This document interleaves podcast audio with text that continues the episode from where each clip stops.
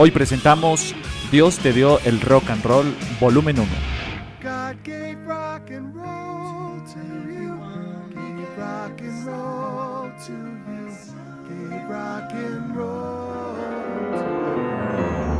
En la cuarta temporada de Profanáticos a imagen y semejanza, religión y sonido bestial. Un recorrido a través de los paisajes sonoros donde confluyen la música, la religión y la cultura popular.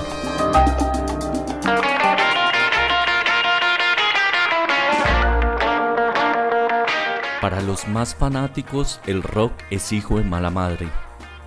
Para otros, es hijo del divino, del espíritu de libertad que late sus alas sobre hombres incautos para inspirarles melodías de resistencia, coraje y rebeldía. El rock nace en medio de una nueva ola espiritual que combinaba los enardecidos ritmos heredados de los afrodescendientes con salmodias alegres y jubilosas de los pentecostales. Por eso, este género viene desde lo alto, para convulsionar mentes y crear nuevas formas de expresar su salvación, que tendrán su concreción en una versatilidad musical que va desde los coros gospel hasta los Blue Devils o espíritus caídos del blues. Hoy, los inicios del rock. Dios te dio el rock and roll volumen 1 en el episodio 21 del podcast Profanáticos a imagen y semejanza. Bienvenidos.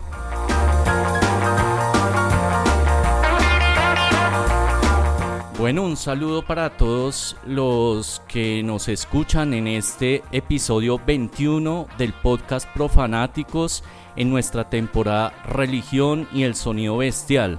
Les habla Simón el Mago y estamos acá contentos de presentarles este episodio donde vamos a hablar sobre rock, esas influencias que ha tenido en dos volúmenes. Un primer volumen donde vamos a estar recorriendo esa primera época antes del nacimiento en los 50, 60 y ya el volumen 2 seguiremos recorriendo la historia y llegaremos incluso a ese gran fenómeno que se va dando acá en Colombia del nacimiento del rock.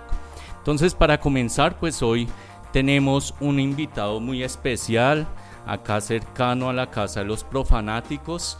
Tenemos a Marco Tulio Sánchez Bustamante. Marco es un músico polifacético. Él estudió música, es licenciado en Ciencias Sociales, especializado en Psicología Educativa, en Informática para el Aprendizaje y máster en Neuropsicología y Educación.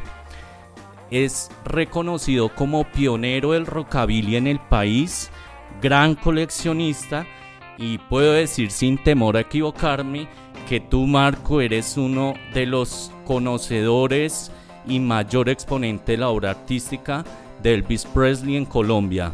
Marco, bienvenido, ¿cómo has estado? Muchísimas gracias por esa excelente presentación. de verdad que sí es un privilegio eh, a través de los medios de comunicación lograr llegarle al público y pues ese es de pronto el legado que le vamos a dejar a las siguientes generaciones para que aprendan un poco de todas las temáticas tan interesantes que ustedes tocan en estos podcasts.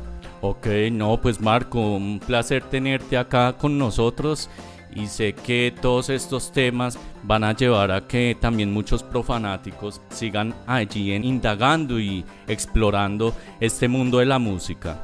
Entonces hablaba precisamente en la presentación de esos demonios del blues y de la música que está asociada a estas espiritualidades, entonces qué mejor que saludar acá entonces a los profanáticos, los devils, acá del podcast. ¿Qué tal, Lucas? ¿Cómo vas? ¿Cómo le va, joven? Muy bien. ¿Y tú? ¿Qué tal la semana?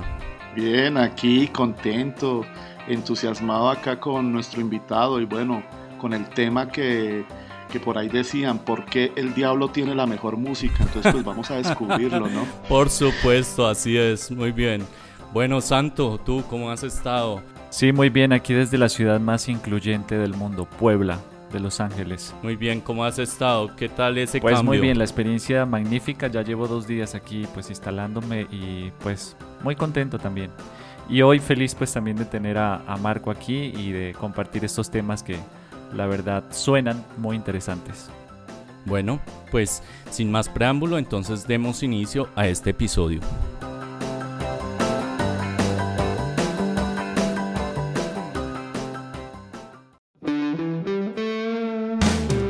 El rock and roll precisamente pues ha tenido una gran influencia en tu vida, Marco. Cuéntanos un poco para comenzar a adentrarnos en este mundo. ¿Por qué el rock and roll? Y quizá cuál fue ese momento fundante de tu vida que te llevó a esta música y luego a tomar la decisión también de hacer un performance de Elvis Presley y de profundizar en su vida. Ok, bueno, cuando yo era niño, eh, la música que llegaba aquí era una música de exportación y logré tener la oportunidad eh, gracias a mi abuelo que hizo algunos viajes a Europa y a Estados Unidos, él trajo una cantidad de música bien interesante, trajo discos de Ricky Nelson, de Jerry Lee Lewis, de Fats Domino, lógicamente de Elvis, que era lo que estaba en auge en ese momento en los Estados Unidos, la gran industria del disco y del vinilo.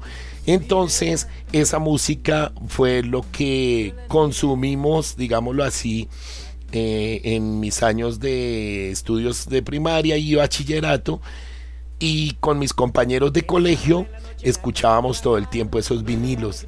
Decidimos montar una banda, yo ya tenía cierto, ciertos aprendizajes autómatas de guitarra. ¿Y qué hicimos? Eh, tratamos de versionar todos estos temas, los más que pudiéramos y esas versiones las grabábamos en cintas magnetofónicas y las dejábamos ahí guardadas para poder, digamos, constituir un grupo eh, de rock and roll que tocaba en las izadas de bandera en el colegio y a veces no nos querían ni escuchar porque pues eh, esos géneros eran un poquito desconocidos para muchos. Sin embargo, algunos maestros pues que vivieron la época cuando vino Bill Haley y sus cometas a, a Colombia a traer el rock alrededor del reloj, pues les gustaba eso. Y, así fue como empezó eh, a gestarse nuestra banda y nuestro estilo musical. Ok, qué bien. Bueno, acá yo quisiera que de pronto nos compartieras un poco, sabemos los que de pronto nos hemos acercado a tu obra musical, que hay una influencia muy fuerte de la religión. Y es que ahorita lo desarrollaremos en el podcast, pero de entrada si quisiera que nos compartieras, pues de pronto si hay una experiencia mística, una experiencia religiosa, y de pronto qué personajes tú destacarías y que han tenido esta experiencia que terminó influyendo en la creación de su música. Sí, llegó un disco a mis manos que se llamaba His Hand in Mine, su mano en la mía, de Elvis Presley. Estaba Elvis sentado al piano, muy elegante, muy, muy artista, como siempre lo fue. Entonces me llamó la atención la carátula. De hecho, eh, lo que me acercó a Elvis fue un afiche donde está él en el concierto de la Aloha from Hawaii con un vestuario impresionante, su traje del concierto. Y cuando vi ese afiche en las afueras del colegio que lo vendían, eh, quedé sorprendidísimo. Y siempre las carátulas de Elvis me, me impactaron. Y yo quise, digamos, hacer la mímesis de ese superhéroe, porque pues se veía con capa entonces muy similar al Capitán Marvel. Entonces yo dije, oye, chévere, no, no seré Aquaman ni Superman, pero me encantaría ser como Elvis porque canta y canta muy bonito. Y ese álbum Gospel eh, fue lo primero que llegó a mis manos, el álbum Is Hand in Mine. Entonces, de alguna manera, eso ha sido una, un acercamiento también espiritual a la música que se interpretaba. Igual, cuando empezamos a transcribir las letras a nuestro idioma, pues hay palabras muy interesantes que dicen cosas que tienen que ver, digamos, con nuestra posición existencialista y nuestra posición espiritual. Entonces, de alguna manera... Eh, además de introducirme en la música gospel de Elvis, también lo hice a nivel personal y espiritual. Los cielos, el firmamento. Pues qué interesante, ya que tú estás nombrando esto, entonces comencemos a entrar ya en materia, en esta parte histórica de lo que es el rock y sus orígenes. Las primeras intuiciones que hacen referencia al rock se acercan a lo que fue el boom del pentecostalismo y un contexto de comunidades religiosas migrantes que tenían un énfasis en el Espíritu Santo, los bautistas, los metodistas y muchas de estas comunidades que se centralizaron en esa experiencia del Espíritu y que en su mayoría eran afrodescendientes y de donde emergió el gospel o la música religiosa. ¿Cómo se da ese origen del género musical, Marco? Uh, bueno. Bueno, esa pregunta es muy buena, muy interesante porque digamos es el punto de partida de todo. Eh, mira, eh, resulta que a finales de, mm, del siglo XVII, cuando empezaron las migraciones a América, muchas comunidades se establecieron en los Estados Unidos. Sin embargo, en la era victoriana, por allá en, Europa, en Inglaterra especialmente, eh, ellos venían con un régimen puritanista. Y entonces ese régimen puritano no era agradable para el status quo de la época y mucho menos para eh, la política. Entonces em, la reina Victoria decidió sacar a todas estas personas porque em, eran personas que se oponían al modo de vida y a, la, y a las creencias religiosas que habían en su país. Igualmente, como era una época colonialista, empezaron a llegar los primeros, eh, las primeras personas de color, los, los esclavos, porque tú sabes que en Estados Unidos hubo esclavitud, inclusive si uno lo ve desde una perspectiva hasta el año 68, con la muerte de Martin Luther King un 16 de agosto de 1968. Pero bueno, para no ampliarnos ni salirnos de, de lo que me preguntas, eh, quisiera mencionar, digamos, como el origen de la palabra gospel, que, es, que el término precisamente por eso se deriva de, del vocablo anglosajón, por lo que te acabo de contar, de Inglaterra, y gospel, God, pues es Dios, ¿cierto? Y spell, palabra buena o palabra nueva, porque sabemos que evangelio es la buena nueva, la buena noticia, la llegada de Jesús. Eh, entonces los espirituales negros empezaron a conocer algo de Jesucristo porque ellos también fueron evangelizados a la fuerza, lógicamente. Ellos traían otro tipo de creencias, etcétera, etcétera. Entonces, eh, el negro espiritual es como se le empezó a llamar a la música gospel.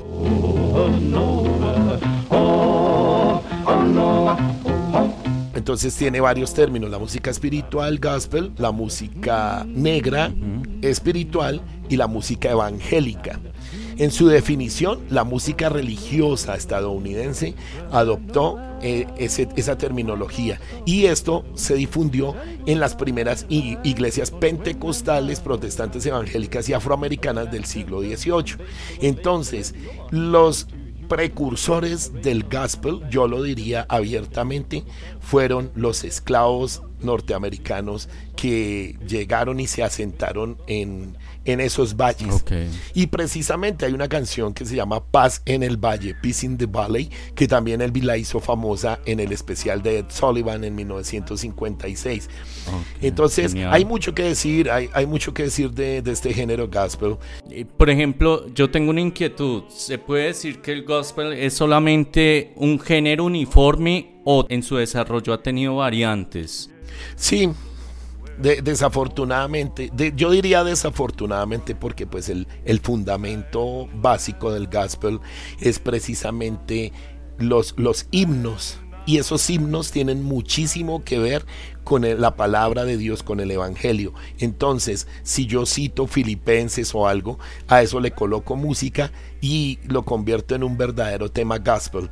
Eh, otra característica de ese género es que las melodías de esos primeros espirituales eh, a nivel musical nosotros lo reconocemos como un género modal o pentatónico, es decir, tiene una constante improvisación melódica y textual. Inclusive hay frases musicales que se repiten con variaciones y dirigen al cantante principal a hacer eco con un coro. Es decir, la dinámica de, de estos primeros grupos espirituales es que alguno de ellos representa el grito del ser humano, y el otro es la respuesta de Dios. Entonces nos ponemos como en esa, en esa comunicación y, esa es la parte interesante de la cruz, porque la cruz precisamente representa este elemento mm, eh, vertical, es el contacto entre el, el hombre de color con Jesucristo, Dios, eh, Espíritu Santo, como ellos lo aprendieron a asimilar eh, eh, en términos de deidades.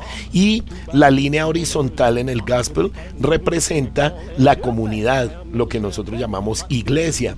Y entonces ellos quisieron eh, ser una comunidad en torno a sus creencias y tradiciones religiosas. Y así es como nace la buena noticia, el Evangelio. Y ya después se desatan otros géneros y otros tipos de gospel que se empieza a difundir por todos eh, los Estados Unidos y adquiere otros matices y aparecen otros géneros de gospel. Edwin Hopkins, que fue uno de los primeros, eh, digamos, eh, reverendos, pastores, eh, armó su primera comunidad y allá comienzos del siglo XX se, se puso de moda el órgano Hammond. Y esos órganos Hammond y la pandereta fueron el símbolo musical de, del primer género o variante del gospel. ¿Por, qué, digo variante? Porque antes los negros no ejecutaban ningún instrumento y era por prohibición de sus amos, entre comillas. Ah, todavía tenían amos, ellos todavía no habían comprado su libertad. Entonces ellos cantaban muy, muy acústicamente, ¿sí? I want you swing down, return, stop to, let me ride. Y luego le contestan, swing down, cherry, stop el líder, Let me ride. Entonces la voz de la voz eh, la voz grave representando a Dios y la voz los altos los hacía ya la comunidad. Oh, Entonces era un intercambio ¿no? entre, el, entre el reverendo y la comunidad. Eso se llamó el gospel tradicional. Luego viene en el sur de los Estados Unidos el gospel blues, que es una forma musical blues basada en una combinación de letras evangélicas, pero haciendo reclamaciones a Dios em, de su condición de esclavos.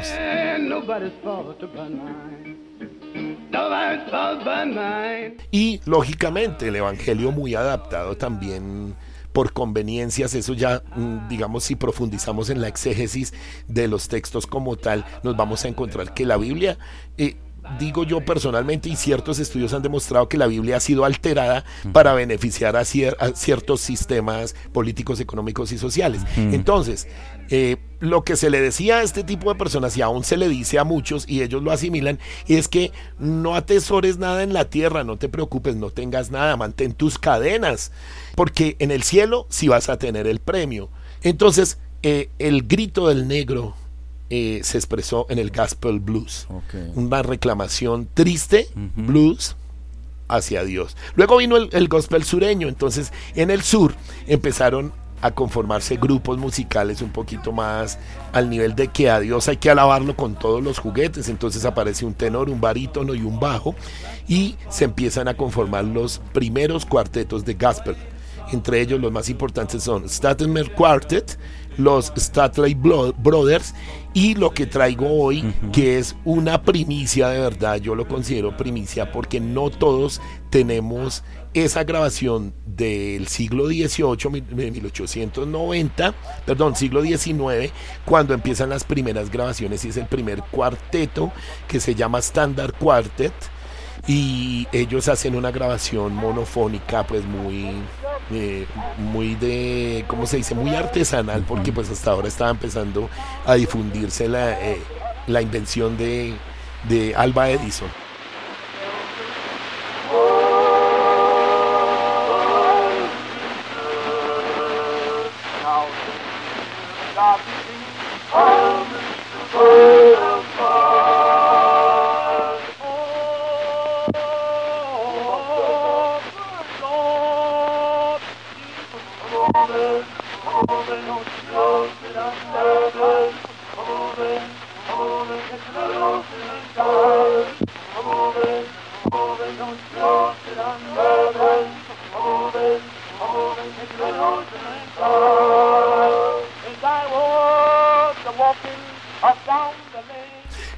luego viene el Black, Gospel, que es un gospel que rompe todos los esquemas más conservadores del género y ellos le meten más energía y entonces empiezan, si tú escuchas un gospel negro de 1930, vas a encontrarte con que hay matices de funk, de rock y de blues.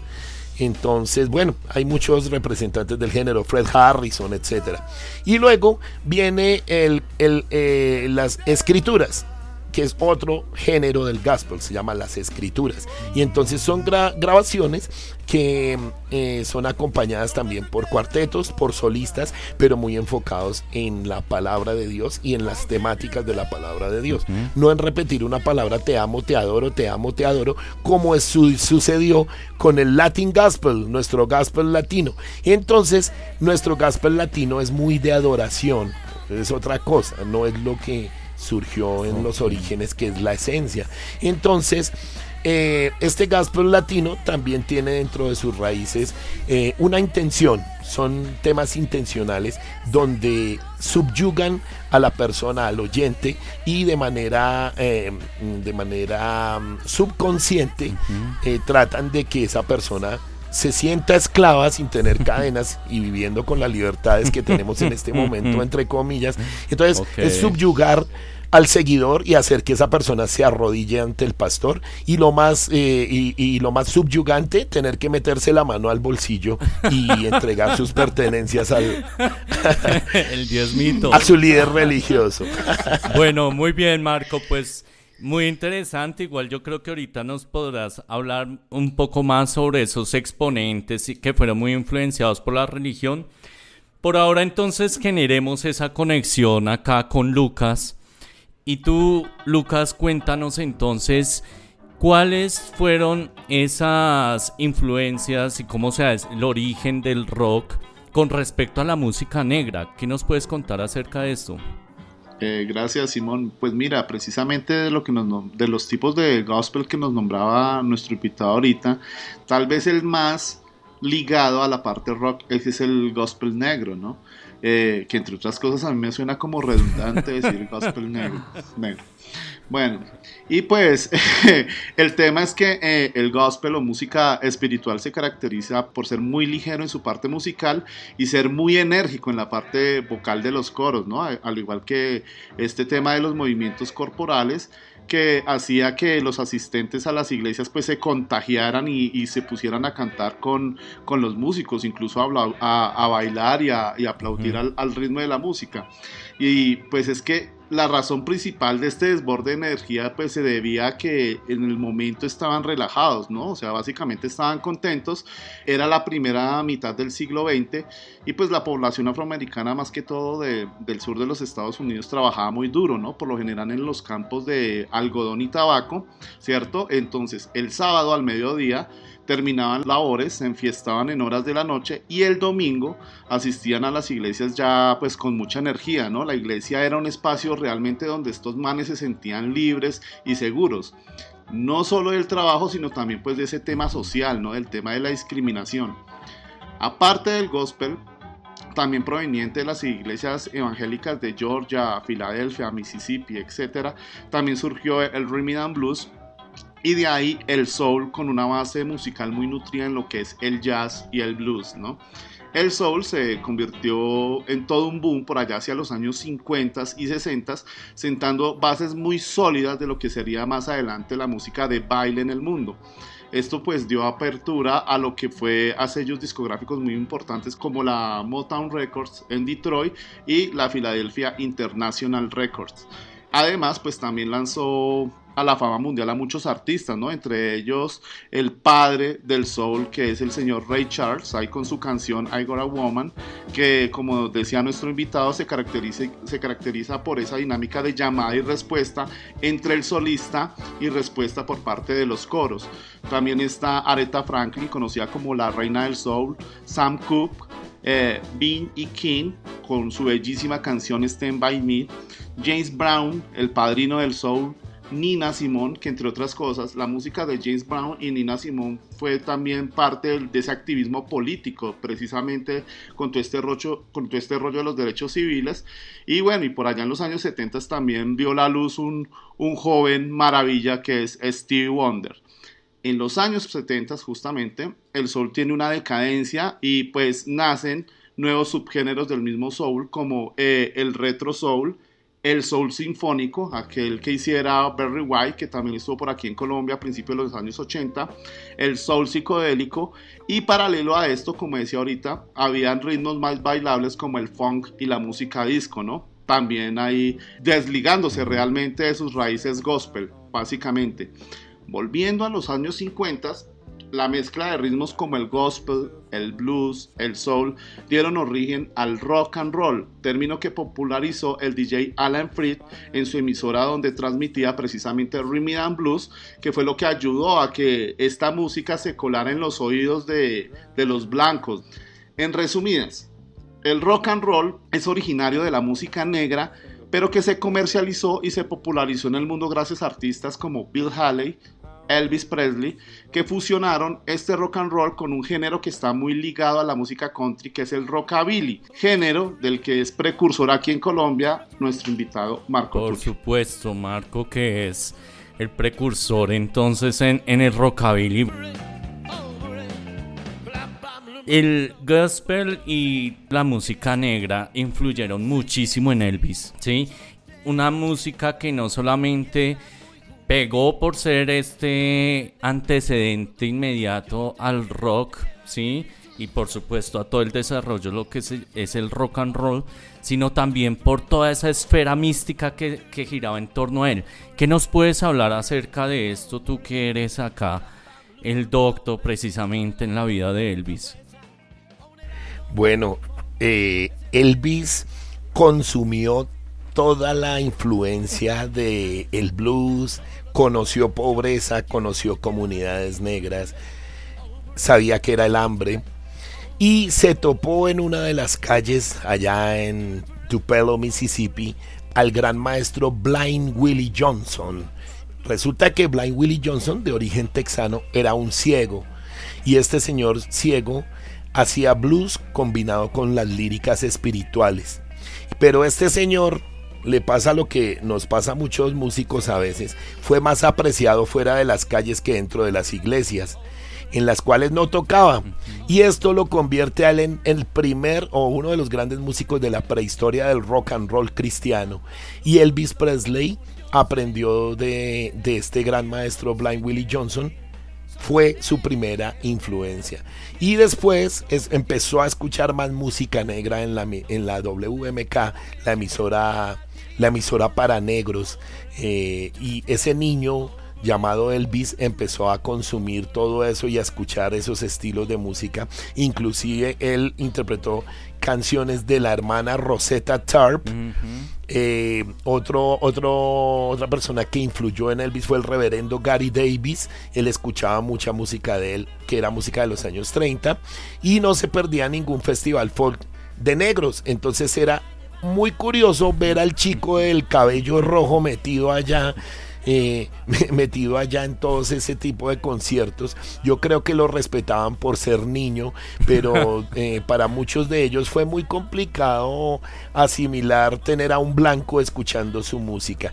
Y precisamente Elvis tuvo muchos compañeros y amigos negros. Algunos no lo aceptaban precisamente por el tema racial. Entonces, bueno, los blancos empezaron a adoptar modismos y Elvis fue ese punto de partida para otros que quisieron imitarle como Pat Boone, como Bill Gaither, que también es un músico de blues, eh, como The Imperials Quartet, que fue el grupo acompañante de los vocales femeninos de Elvis en Las Vegas, los Revelers. Entonces, los blancos empezaron a adoptar los modismos de, de, la música negra y el punto de partida se llama Elvis Presley. Ok. Bueno, ya sabemos que entonces ahí inicia el rock and roll. ¿Hasta qué punto, por ejemplo, la música de Elvis siempre estuvo marcada por lo religioso? ¿Y en qué momentos tú qué, qué matices podrías establecer en esa trayectoria? ¿Qué sería rock and roll secular y qué sería rock and roll ya más inclinado al gospel? Sí, aquí, aquí hubo una situación porque, digamos, la fábrica de los músicos de rock and roll se llamó Sun Records, allá en Memphis, cuando Elvis se trasladó a Memphis. Y eh, allá se encontraba uno con, lo sagrado y con lo profano. Lo sagrado, eh, eh, esa dualidad la, la vivía Elvis, pero Elvis estaba enfocado de alguna manera en el tema comercial precisamente para salir de esa situación económica por las que ellos pasaban. Entonces no, importaba si había que venderle el alma al diablo o vendérsela a Dios también al mismo tiempo.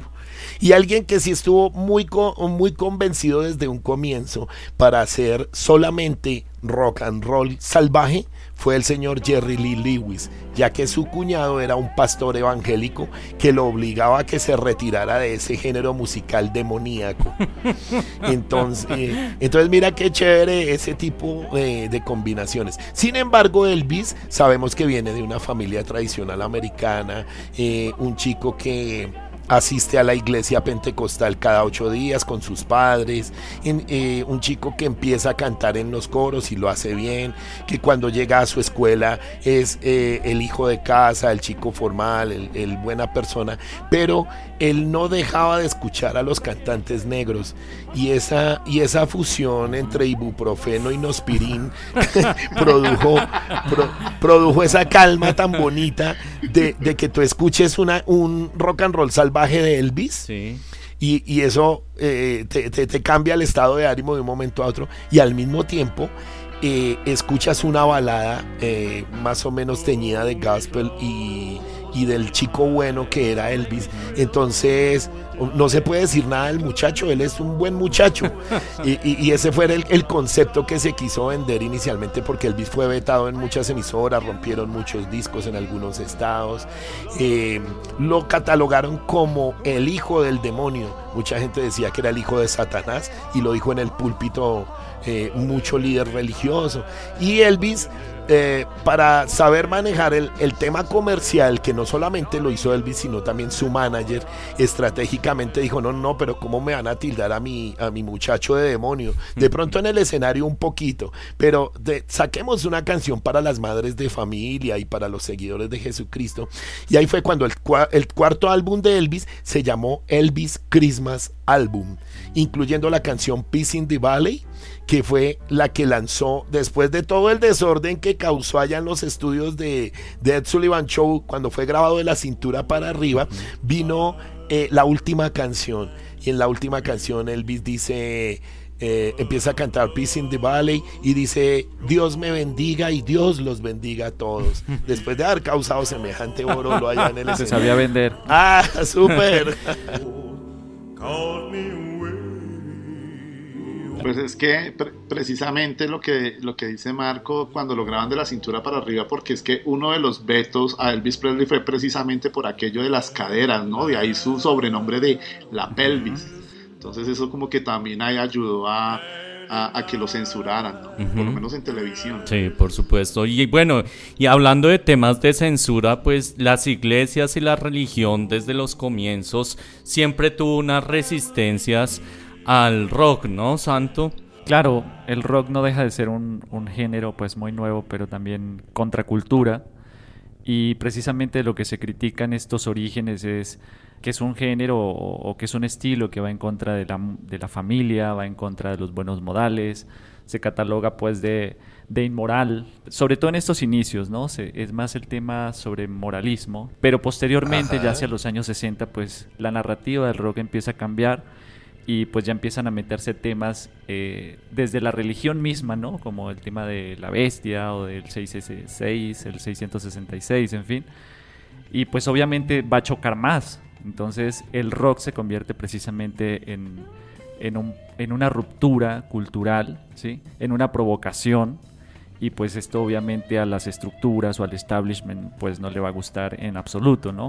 Entonces, a mí, digamos que desde, desde la estética o desde la performatividad que se va generando posteriormente, es como precisamente la religión empieza a atacar al rock y digamos que hasta nuestros días, salvaguardando en cierta forma los, eh, los grupos que van surgiendo ¿no? de, de rock cristiano, que eso lo vamos a hablar más adelante, pero al final hay muchos sectores este, conservadores, eh, tanto en Norteamérica, en Sudamérica, bueno, en América Latina, en Europa, que siguen, digamos, estando en contra de, del género del rock.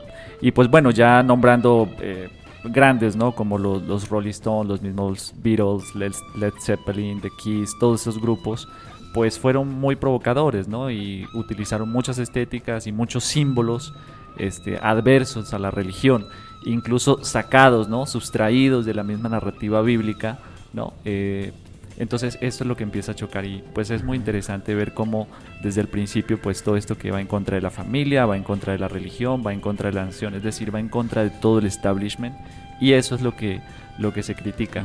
Y pues ya se decía, ¿no? El tema de movimiento, sensualidad, en fin, todo esto es lo que precisamente a los, a los entes religiosos pues choca bastante, ¿no?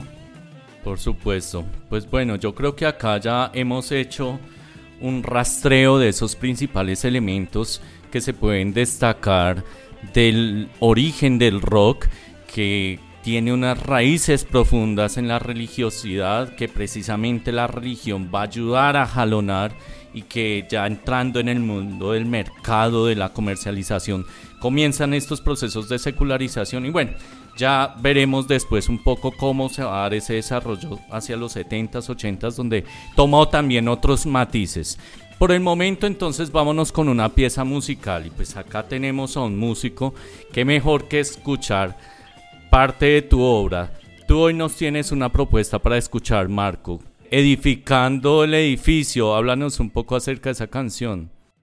Sí, el tema Working on the Building, que es una versión que hizo Elvis y que tomó también de, los pastores Stuart, Fine de allá de 1800, es una canción gospel que maneja el cuarteto musical y al mismo tiempo tiene relación con muchas lecturas que aparecen en la Biblia, en el libro de los filipenses y se refiere precisamente a a esta gestación de la iglesia que vendría después de Jesucristo. Y edificar el edificio se refiere a que nosotros somos templo vivo del Espíritu Santo y de que hay que edificar una iglesia de piedra para poder congregar a la gente, a los seguidores. Y ese tema gusta mucho porque forma parte de los orígenes del gospel. Con el Señor, con el Señor, edificando el edificio sobre el fundamento sosteniendo la bandera del sacrificio de mi Dios. Crece para ser santo, santo edificando el edificio. Seremos templo santo para estar con el Señor, con el Señor edificando el edificio sobre el fundamento, pues sosteniendo la bandera del sacrificio de mi Dios. Crece para ser santo, santo edificando el edificio Seremos templo santo para estar con el Señor, con el Señor edificando el edificio.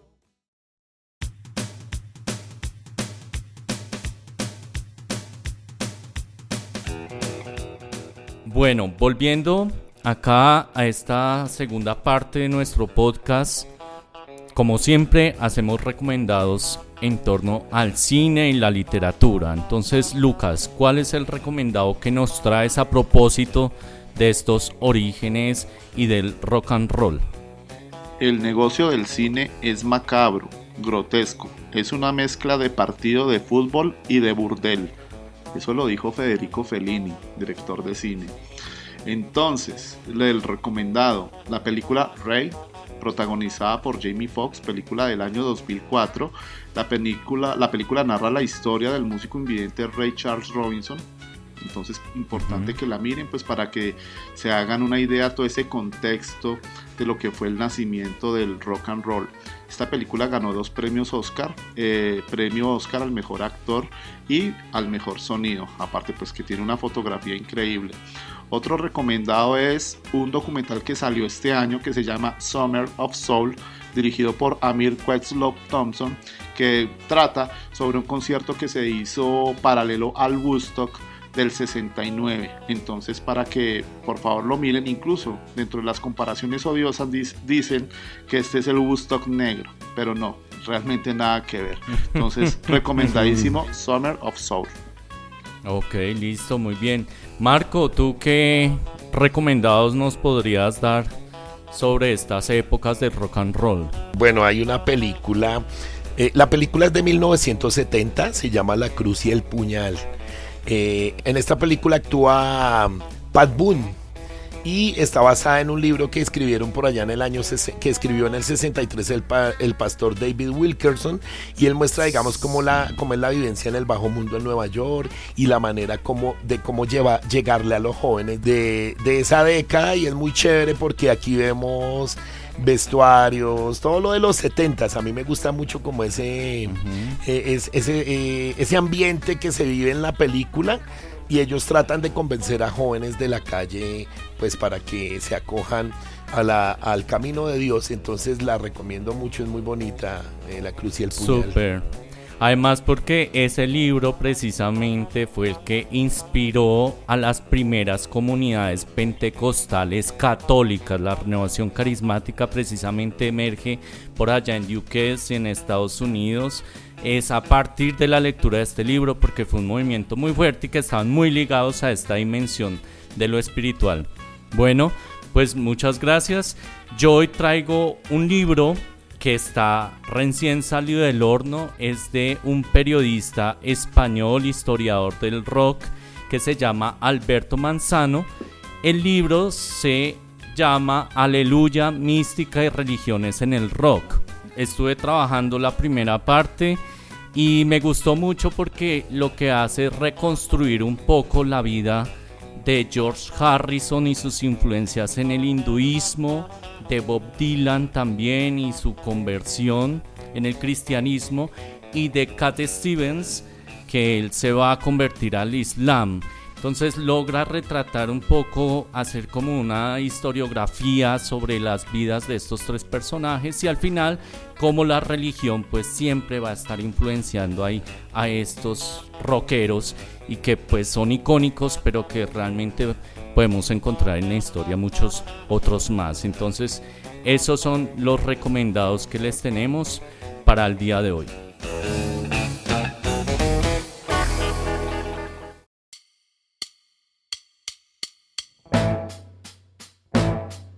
Entremos entonces ya al cierre de este podcast. Creo que hemos hecho ya un recorrido muy interesante. Hemos ido y venido, un, todo un desarrollo en torno al gospel y cómo todo esto termina confluyendo en lo que es el rock and roll. Y cuando uno se acerca, pues primero se va a dar cuenta que hay músicos que se convirtieron, ¿no? O sea, por ejemplo, Little Richards, que primero sus movimientos frenéticos, su música ya satanizado por un lado, pero luego se convierte, se vuelve reverendo y todo este tema. Y son personajes que comienzan a tomar cierto talante divino, incluso con sus propios mitos y sus propias leyendas. Marco, tú que has estudiado a Elvis, el rey, ¿no? Como el rey David, también ha tenido toda una configuración, incluso tengo entendido que ha dado lugar para crear toda una comunidad, toda una iglesia. ¿Qué nos puedes contar acerca de los presliterianos, no presbiterianos, no es, sino de Presley, presliterianos?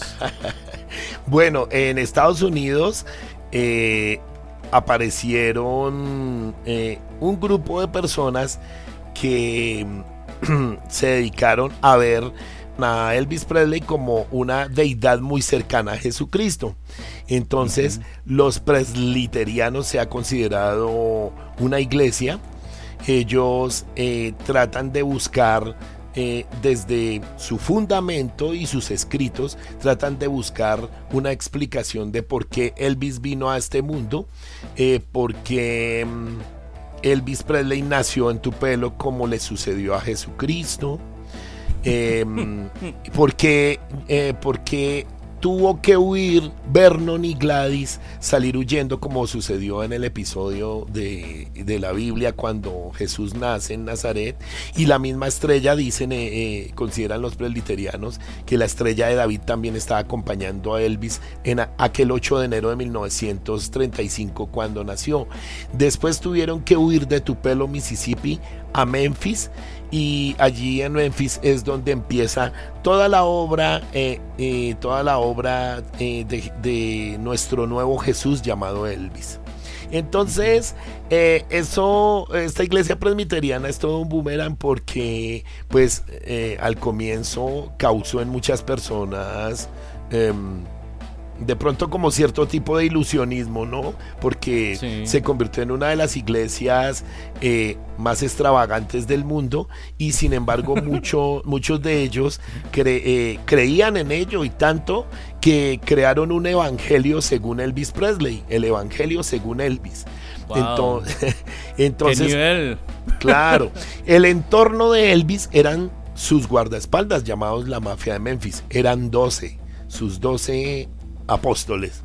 Jesús es Capricornio, también nacido como nació Jesús en, diciembre 25. Elvis eh, también es Capricornio por su nacimiento 8 de enero. Jesús vivía en estado de gracia en una tierra cercana al este, lo que te dije, y después vivió en un estado cercano del este llamado Graceland. Graceland. Eh, Jesús dijo, quien tenga sed, que se acerque a mí. Quien crea en mí, que beba. Eso lo dice Jesucristo en Juan 7. Y Elvis dijo, yo invito los tragos en la película Jailhouse Rock de 1957. María eh, fue siempre una mujer importante en la vida de Jesús. Era la Inmaculada Concepción.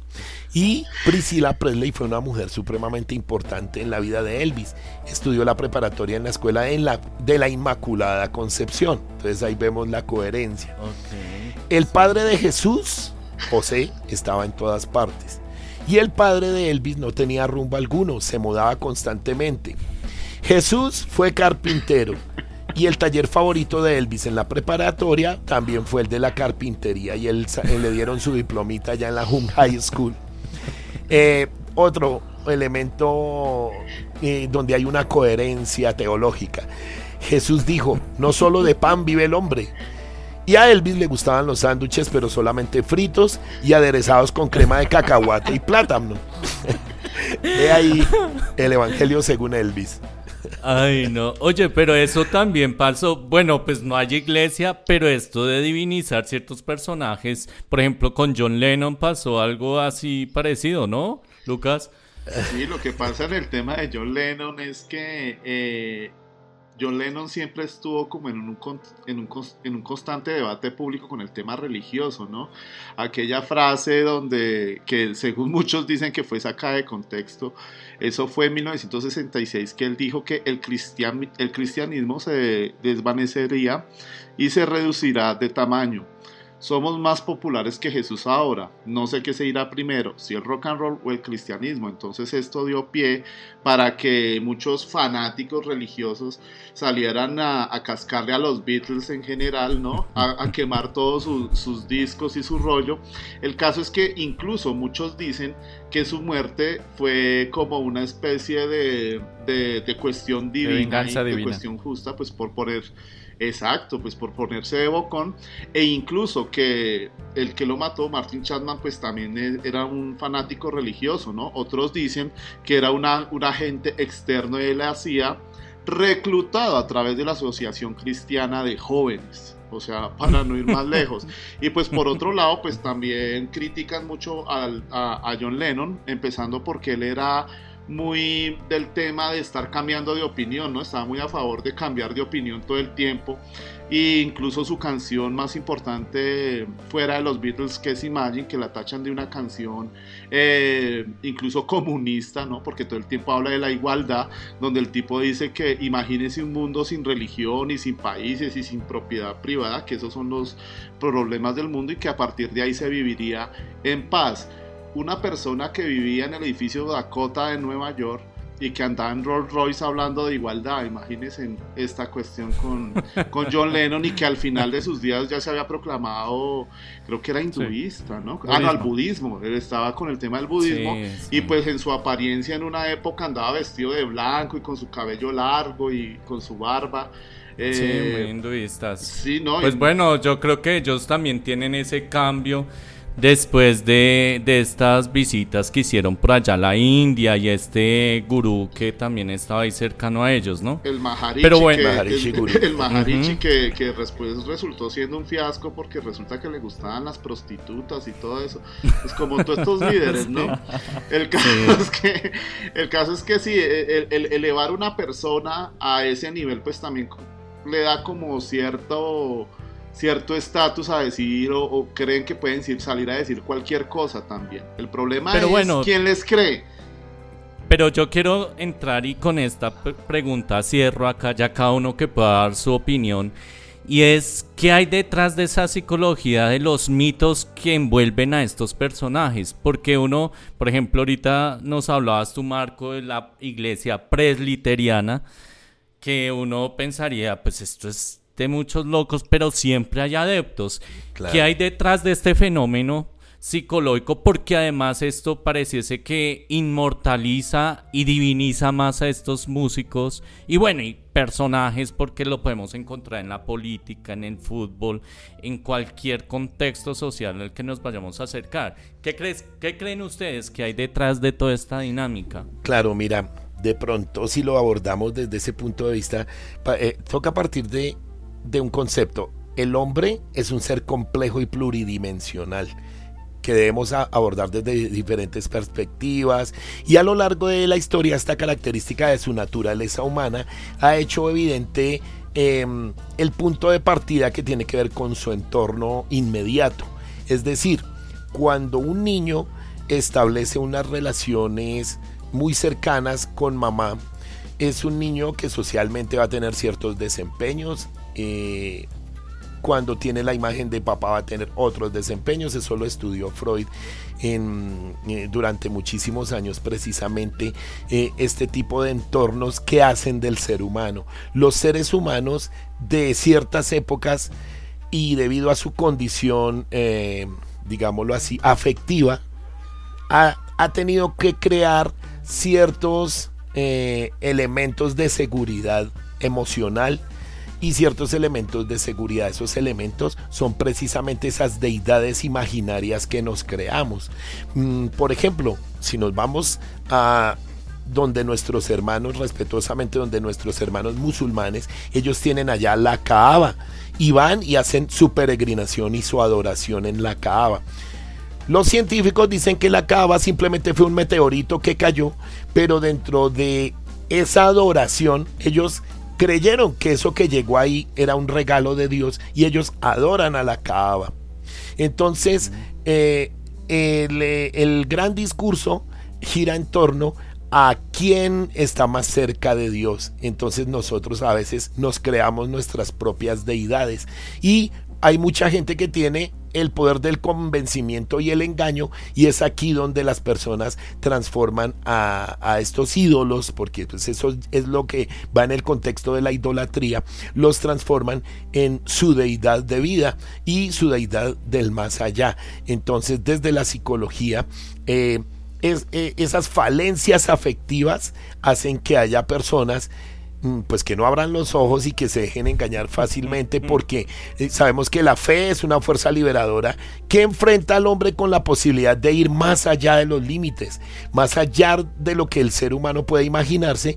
El punto de partida es la fe y su creencia arraigada y hay personas que mm, eh, llegan a un estado de adoración, de imágenes inclusive, por eso la lucha iconoclasta y por eso el cisma de Oriente se basó en eso, en que la gente se queda mirando una imagen hecha por hombres de la Santísima Virgen o del Jesús en la cruz, y entonces empiezan a buscarle peros, y entonces dicen que la- a la Virgen le están saliendo lágrimas por el tema del COVID, las lágrimas le salen como sangre o de otros colores.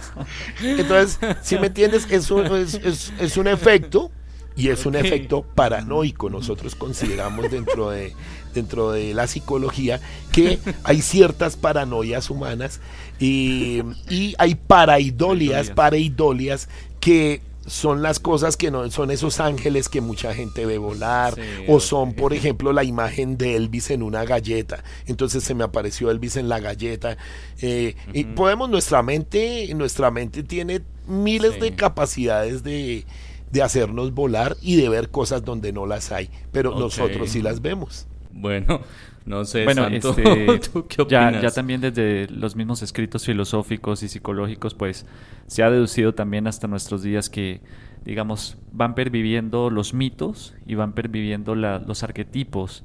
Y dentro de esto también pues van este, surgiendo estas narrativas simbólicas eh, que también se hacen palpables.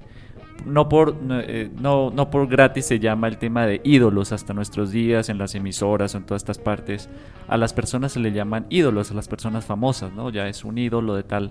Precisamente por eso, o sea, si nos vamos a Madonna, Madonna es la diosa de las mil caras, por ejemplo, ¿no? Eh, si nos vamos a la narrativa de Lady Gaga, eh, bueno, todos los grupos de, de rock, ¿no? Que, que hacen resurgir como estos símbolos tanto buenos como malos, ¿sí? Desde la mística, desde el esoterismo, ¿sí? Desde el mismo satanismo, como que surgen estos símbolos que han pervivido durante mucho tiempo, ¿no? Ya sea precisamente para llevar esta narrativa contracultural o precisamente para reivindicar como tal el símbolo. Entonces, este, creo que los años 60 son claves para eso, precisamente por todas estas exploraciones que se, que se hacen, ¿no? En torno no solo a la religión cristiana, porque la religión cristiana, de hecho, como hace parte del establishment, eh, se critica, pero se acude a otras, ¿no? A la, a la parte hinduista, a la parte africana, a la parte mesoamericana, ya como a reivindicar todos estos símbolos, precisamente porque el ser, o sea, como que el hombre contemporáneo necesitaba, ¿no? Asirse de algo, tener una representación. Y después eso va transmutando ya a las personas como tal, o sea, las personas de, como en este caso lo dices de Elvis o de John Lennon o de diferentes y hoy pues ah, se, se idolatra hasta un reggaetonero o en fin todo esto, ¿no? Entonces siempre necesitamos como de algo palpable, algo visible, ¿sí? que en cierta forma la, la religión había opacado precisamente porque había elevado muchísimo su, su religión, o sea, ya no le decía nada a los jóvenes, Sí. ¿no? Un Dios alejado, un Dios que ha hecho tantos estragos, ha hecho tantas cosas, pues bajemos el asunto, simbolicemos, narremos de otra manera y, y eso es el, el producto que tenemos hasta nuestros días, ¿no? Entonces creo que por eso los años 60 son claves para Ok. eso, ¿no? Como ese resurgir. Ya que mencionaste lo de los arquetipos, me parece muy interesante la idea y voy hacia lo mismo.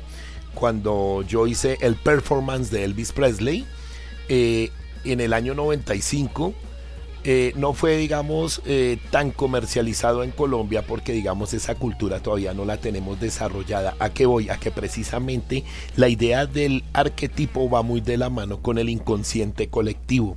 Y hoy hoy en día, hasta hoy en día, se está manejando esa idea de arquetipo, como lo decía el, el psicólogo Jung, que él tomó ese término, ¿cierto?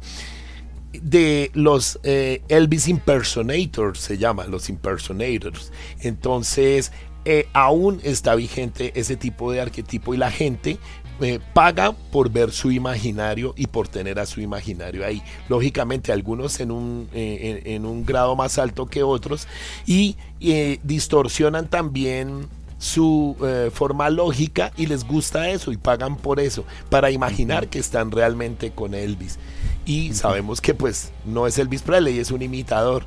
Entonces, eh, esto como que se acomoda mucho a lo de nosotros. Ujú. Sí, yo creo que ahí hay varios elementos que, que son de rescatar, pues realmente mi postura, pues yo creo que de todas maneras toda la crítica y la iconoclastia también pro- viene de una racionalización de muchas cosas, o sea, nuestra lógica como que muy científica, muy ilustrada, pero pues una realidad es que si estos personajes religan no necesariamente en el sentido religioso tradicional, sino más como en un sentido de identidad y que terminan llevando pues en ocasiones sí a crear ciertos excesos, pero donde pues yo creo que en términos de creencias hay una pluralidad inmensa. Entonces, pues bueno, ahí queda abierto como el debate y ya en el volumen 2 profundizaremos también sobre cómo esta experiencia no es solamente una experiencia de religión de dioses, sino incluso la experiencia ritual del rock, ¿no? De vivenciar un concierto, de poder estar al lado de ese ídolo, de tener toda una unas prácticas alrededor de participar, por ejemplo, en, en un evento musical. Entonces, pues bueno, muchas gracias. Y quiero agradecer a Marco y no quiero pues despedirme sin que antes nos cuentes en qué proyectos estás ahorita y bueno, dónde te podemos seguir, tus redes sociales y contactos. En este momento, eh, Marco T por tema de pandemia está un poquito alejado del mundo del espectáculo, estamos volviendo a empezar nuevamente, pero hemos estado trabajando en la masterización de algunas de nuestras grabaciones antiguas, las hemos estado subiendo eh, a las redes, a Spotify, tratando de buscar un mecanismo más que comercial eh, de socializar lo que nosotros hicimos en Colombia.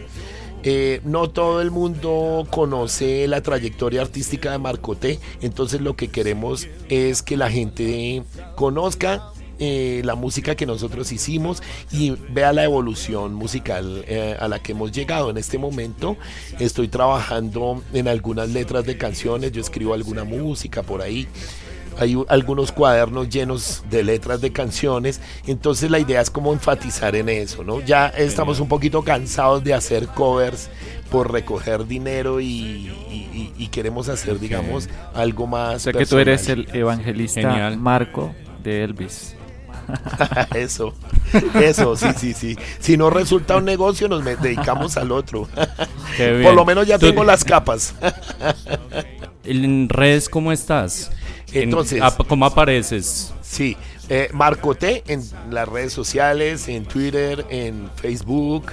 Ahorita vamos a tratar de. Ah, en YouTube también me encuentras como Marco T.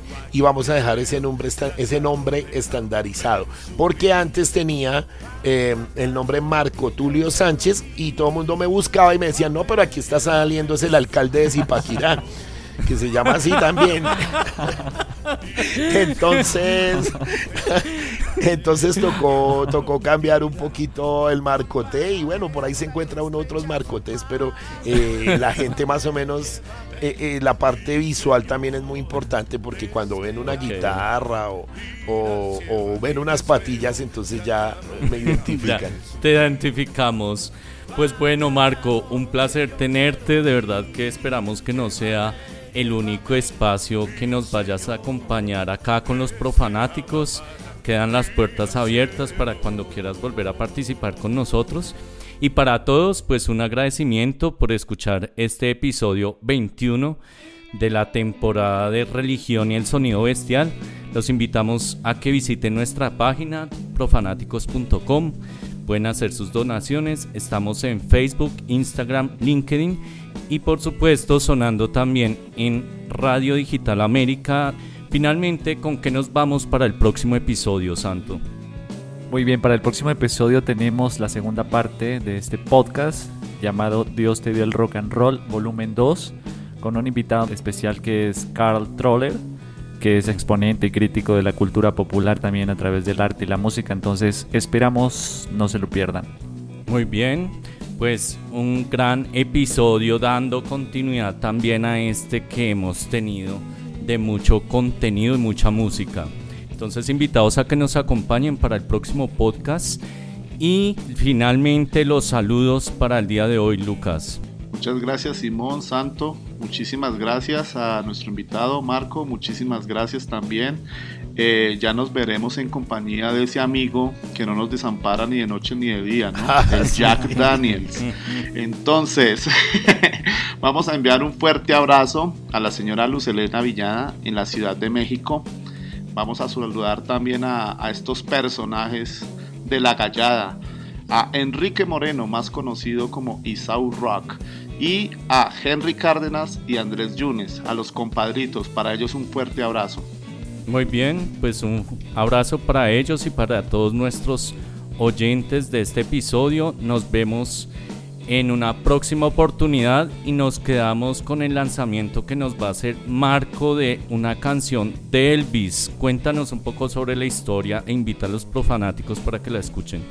Claro que sí. Bueno, eh, antes, antes de lanzar el tema, yo quiero darle un agradecimiento a Simón, a Santo y a mi queridísimo Lucas por darnos esta oportunidad, de permitirme eh, hablar un poquito de esta música que nos gusta tanto. El tema con el que quisiera cerrar eh, se llama cuán grande es el How Great Thou Art. Es un himno eh, considerado el himno más icónico en la vida y la carrera artística de Elvis Presley precisamente. Él tuvo siete nominaciones al Grammy eh, por mejor interpretación vocal, por mejor álbum producido, por mejores mezclas. Elvis estuvo un poco alejado de este tipo de premios Grammy, entonces nunca asistió a, las ceremonias por consejos de su manager, porque el manager eh, consideraba, eh, consideraba a Elvis una persona fuera de ese contexto de artistas, o sea, lo, idolatraban precisamente lo que estamos hablando y fue una imagen de marketing precisamente para mantener a Elvis lejos de esos grupos. Pero eh, sin embargo el álbum How Great Thou Art considerado el mejor álbum de gospel producido por la casa disquera RCA Victor y interpretado por el rey del rock Elvis Presley